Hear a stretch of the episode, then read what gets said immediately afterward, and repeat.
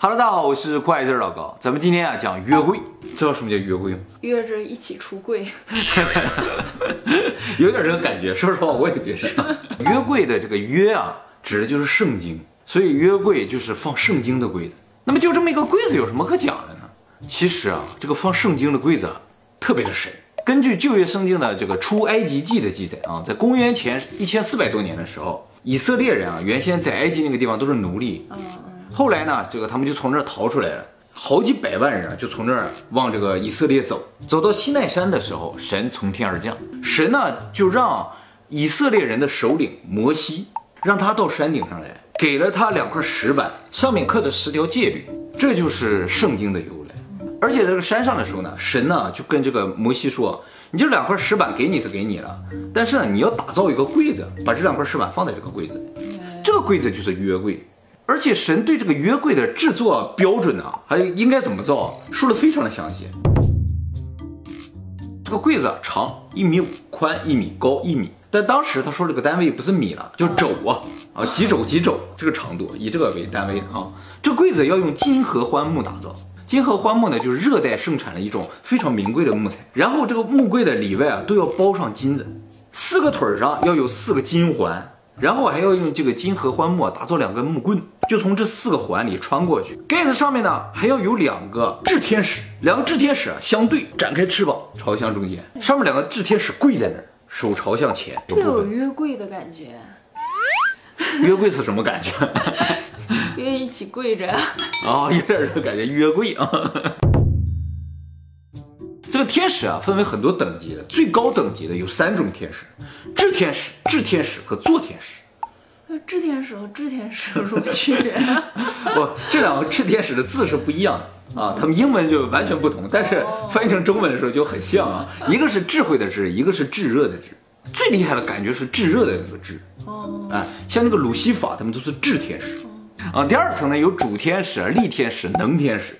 然后第三层呢有全天使、大天使和普通天使。我还以为大天使挺厉害。我也感觉大天使应该挺厉害。关于天使啊，这个我们以后是摩西从山上下来的时候，脸上发着光，就是整个人就变成另一个人。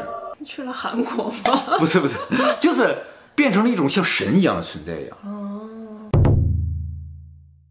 而且呢，神不仅要求他打造了这个柜子，还要求呢，就是说在他们驻扎的地方，因为他们正在迁徙嘛。在他驻扎的地方呢，有建叫神帐，神帐是什么？就是神圣的帐篷。把这个约柜啊放在这个神帐之中，神就说了，我就能够到这个约柜里边去，就和你们在一起了。到柜子里面去？哎，所以根据他这个描述啊，就有人猜测说，这个柜子可能是神能够在地球上或者是在人间里存在的这么一个媒介。没有他的话，他来不了，他是无形的。对，哎。所以他有严格的要求。对对对啊，那几肘的长度是不是就是神的长度呀？嗯，那长一点五米，宽一米的话，那神不高。而且呢，神要求说，任何人不能碰这个柜子。那谁抬呀？哎，抬柜子呢，只能是祭祀，祭祀可以抬，但也不能碰这个柜子。而且我刚才说边上穿两根棍子嘛，这两棍子是永远不可以拔出来，这都是有严格要求。那么根据以色列历史的记载啊，这两三百万的以色列人啊，就从埃及啊一直往以色列走，在这个沙漠里走了四十年。这两三百万人是怎么在沙漠里能活四十年了呢？这是非常不可思议的事情。旧约圣经里对这个事情是有非常详细的解释的啊，说之所以以色列人能够在沙漠里存活这么久，是因为啊这个约柜为他们提供了食物，每天的早上。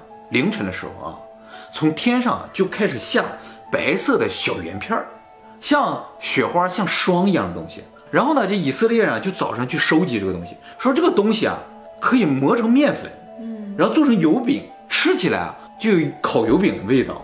而且啊，每天早上都下，一个礼拜下六天，第七天安息日的时候不下，第六天下两份儿，哎。而且呢，按照神的说法，就是说这个东西当天下完，必须当天吃完。如果你当天没吃完，第二天这个东西就坏了。那周六下的怎么办？没错，这也有说，只有周六下那天呢，可以放两天。哦，不知道为什么，反正神真的是礼拜天不上班对，礼拜天连下食物都不下。哦，哎，这些以色列人呢，就收集这个东西，完了给他做了油饼，完了就吃。这二三百万人就靠吃这个东西，在沙漠里活了四十年油从哪来啊？啊！不用，就说吃起来有油饼的味道，并不是说有油。可是这跟那个约柜有什么关系啊？哎，是约柜的力量让他下了这个东西。哎，不是说从约柜里喷射，但是呢，就说由约柜产生巨大的能量下出这个东西，下了这个白色小圆片儿啊，叫做 mana。生物学家就发现啊，在那个沙漠里边啊，有一种植物，它能产生一种树脂啊，这个树脂呢，就是很香甜的，遇到阳光也会融化，有点像雪啊或霜的那种感觉。也就是说，太阳升起的时候它就消失了，所以你必须早上去收集它。但是这种树脂主要成分是糖，糖呢不能长时间作为食物，就是说人一直吃糖想顶四十年是不可能的，而且糖做不成油饼。还有人猜测是在沙漠里啊有一种蘑菇，这个蘑菇上面长白霜，像菌丝，那个菌丝啊有致幻效果，人吃了就会产生不饿的感觉。反正受到这个菌丝的影响，他们就消费的食物就没那么多，这种可能性也是有，但是呢有点说不过去啊。而且你不管说是树脂也好，还是菌丝也好，它不可能一周下六天，周六还双份儿的。所以宗教学者认为这个东西啊，就是不是地球上的食物。嗯，其实 NASA 呢，从那个水藻当中提炼出一种东西，那种东西吃一点就能坚持很久，也是白色的，就感觉有点像。就是太空食品呗。哎，就所以说当时的这个以色列人吃的有可能是一种太空食品。后来有很多物理学家觉得这个 mana 这个东西其实是有可能实现，就是说科技发展到一定程度的时候，就能把能量转化成食物，因为食物本身也是一种能量嘛。既然我们能把食物变回能量，那能量就应该可以通过某种方式变成食物。所以这个约柜就是一个能够把能量变成食物的东西。也就是说，外星人的科技是可以的。哎，反正就神有那种能力了。那么以色列人走出沙漠之后呢，又遇到了另一个难关，就是约旦河。他们要跨过约旦河才能到对面去啊。这个约旦河啊，河水非常急，而且河特别的宽。就以色列人说：“哎，我们怎么才能过河？”神说了，说你们就扛着这个柜子啊过河就行了。于是呢，以色列人就扛着这个约柜啊，走到河边的时候，河水自然从中间分成两边儿，露出了地面，以色列人就这么通过了。就说这个约柜啊，能够把河水分开，有这个能力。那在哪里可以买得到呢？他们过了约旦河之后，其实就进入了其他国家的领地了。所以在这个时候，以色列人就迫不得已要侵略一些国家。迫不得已要侵略。啊，对他们要过去了啊。那么根据旧约圣经的约书亚记的记载啊，约书亚呢就是继摩西之后的下一代的这个以色列人的领导人。那么根据约书亚记的记载啊，就是以色列人就来到了叫耶利哥城这么个城，这个城啊易守难攻，周围啊有高大的城墙，他们把城门紧锁呀。这时候呢，神呢就指示了，说你们啊就扛着这个约柜啊，围着他这个城墙转，一天转一圈儿，转七天就可以了。以色列人啊就扛着这个约柜啊，就绕他这个城墙转，哎，转了第七天的时候，所有以色列人该吹起这个号角啊，就攻城的号角，一吹响，那个城墙嘣，整个就塌了。所以整个那个耶利哥城啊就算是不攻自破了。好了，我们再回来说这个祭祀啊，祭祀有专门祭祀的服装，胸前要挂一牌子，这个牌子啊上面镶十二块宝石，这十二块宝石呢象征着以色列的十二支部，每块宝石都是不同材质的、不同颜色的。按照史书的记载啊，这个约柜啊时不时会发出声音，发出声音的同时啊，它胸前这个牌子的石头啊发光，所以有人猜测，就说这个约柜呢，其实就是人与外星人之间沟通，或者人与神之间沟通的一个通信装置。那么在公元前九百多年的时候，那个时候的以色列的国王啊叫所罗门王。这个所罗门王呢，就建了以色列的第一圣殿，他就把这个约柜啊供奉在这个圣殿之中。过了四百年，以色列这个地方被巴比伦王朝攻陷，按照史书记载，第一圣殿被完全烧毁。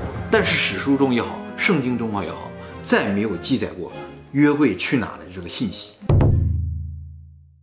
你看这个约柜啊，你有没有觉得眼熟的感觉？像日本那个马自立的时候，没错，在日本过节的时候，他们就扛着这么个东西在外边，哎走哎走哎走哎走，在那喊，对不对？这整个的情形啊，就跟以色列人当初扛着约柜穿越沙漠的情形一模一样。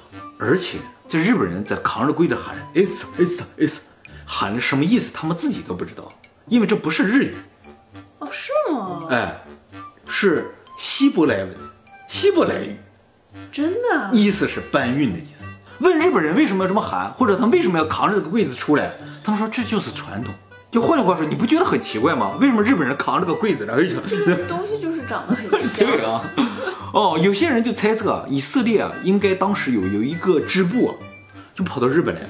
以色列十二个支部，有一天突然消失了十个，消失那么多。哎，这十个支部里应该有一个支部来到日本了。但是你想，以色列和日本有点太远，他怎么过来？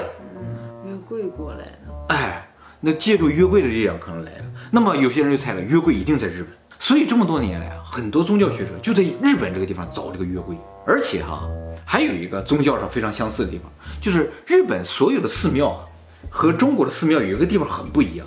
中国寺庙里边都有个佛，有个菩萨，有一个有人形的这么一个神的存在。日本的寺庙也好，神社也好。他们供奉的这个神啊是没有形的，这跟以色列是一样的。就比如说千岛寺的供奉是什么，你也不知道。没有注意 对对，你到日本来玩的时候，你到日本所有寺庙你去看，里边根本就没有有人形的东西。也对呀，我就找那个本命佛，到处找。你看日本那个寺庙就是里边就感觉好像个屋子或什么，那里边什么都没有。是的。这个呢，很有可能就从以色列来。那当然有很多人相信啊，现在这个约柜啊在光明会的手里。又是光明会。对。那么有一种说法呢，就说这个光明会啊起源于圣殿骑士团，防弹少年团的感觉。对对对，这个圣殿骑士团的圣殿是什么？就是所罗门王建的那个第一圣殿啊，他们就是那个圣殿的主人，所以他们把这个约柜运走的可能性是非常大的。那如果圣殿骑士团后来发展成光明会或者共济会的话，嗯，那现在这个约柜在共济会和光明会手里就非常合理。那还有那么大的力量吗？那我们就不知道了。你看光明会现在有多大力量，你就知道这约柜有多狠。那么还有一个说法呢，就是这个所罗门王的一个孩子私生子啊，他把这个约柜啊，在别人把这个烧毁之前啊，把它运出来了，运到了这个埃塞俄比亚一个叫阿克苏姆的一个圣母玛利亚教堂里去了。这个教堂周围住的都是犹太人，哦，就说这犹太人为什么不离开这个地方？就是他们坚信约柜就在这个教堂里。这个教堂里边有一个地方，只有一个就是传教士可以进去。而且这个传教士一辈子不可以离开这个教堂，不可以离开教堂。这个以前有记者去采访过这个传教士，他就说约柜就在我们教堂里面，我就是看守他的。而且所有看守约柜的这个呃传教士啊，一个死了就下一个来接替，一个死就下来，每个寿命都非常的短。那就是他有超强的辐射，哎，有点那种感觉。所以就有很多人相信约柜一定在这儿。对埃塞俄比亚？没有什么好处啊，但是吸引了很多人口，犹太人都住在那儿，把资金吸引来了。对呀，有钱人都到这儿了。那么最多的人还是相信这个约柜啊，现在还在以色列，就是说可能埋在现在那个圣殿的下面。那很多宗教学者都在找这个约柜在哪儿，但是呢，有很多宗教学者也劝说，咱们还是不要找了。这个约柜啊，按照描述来说的话，人类发现它那一天啊，有可能是人类毁灭的开始。那以前为什么能拯救以色列人？在神的指导之下，现在没有神的指导了，就是联系不上外星人了。哎，不过呢，它既然是一个通信装置的话，对，有可能就通过它能联系到对外星人。咱要在日本找着约柜，是不是就算咱的？你找着就算你，你能找着吗？那就厉害，那当然厉害了。得约柜者得天下，那就吃不完的玛呢。不过我想那麻辣应该挺好吃的，是吧？我想尝尝，没吃过。烤油饼味儿是什么味儿？说没吃过油饼。你要这么说，我都饿了，力气也饿了。走，找约柜去。吃麻辣去。找约柜去，走，一起，你帮我找找约柜啊。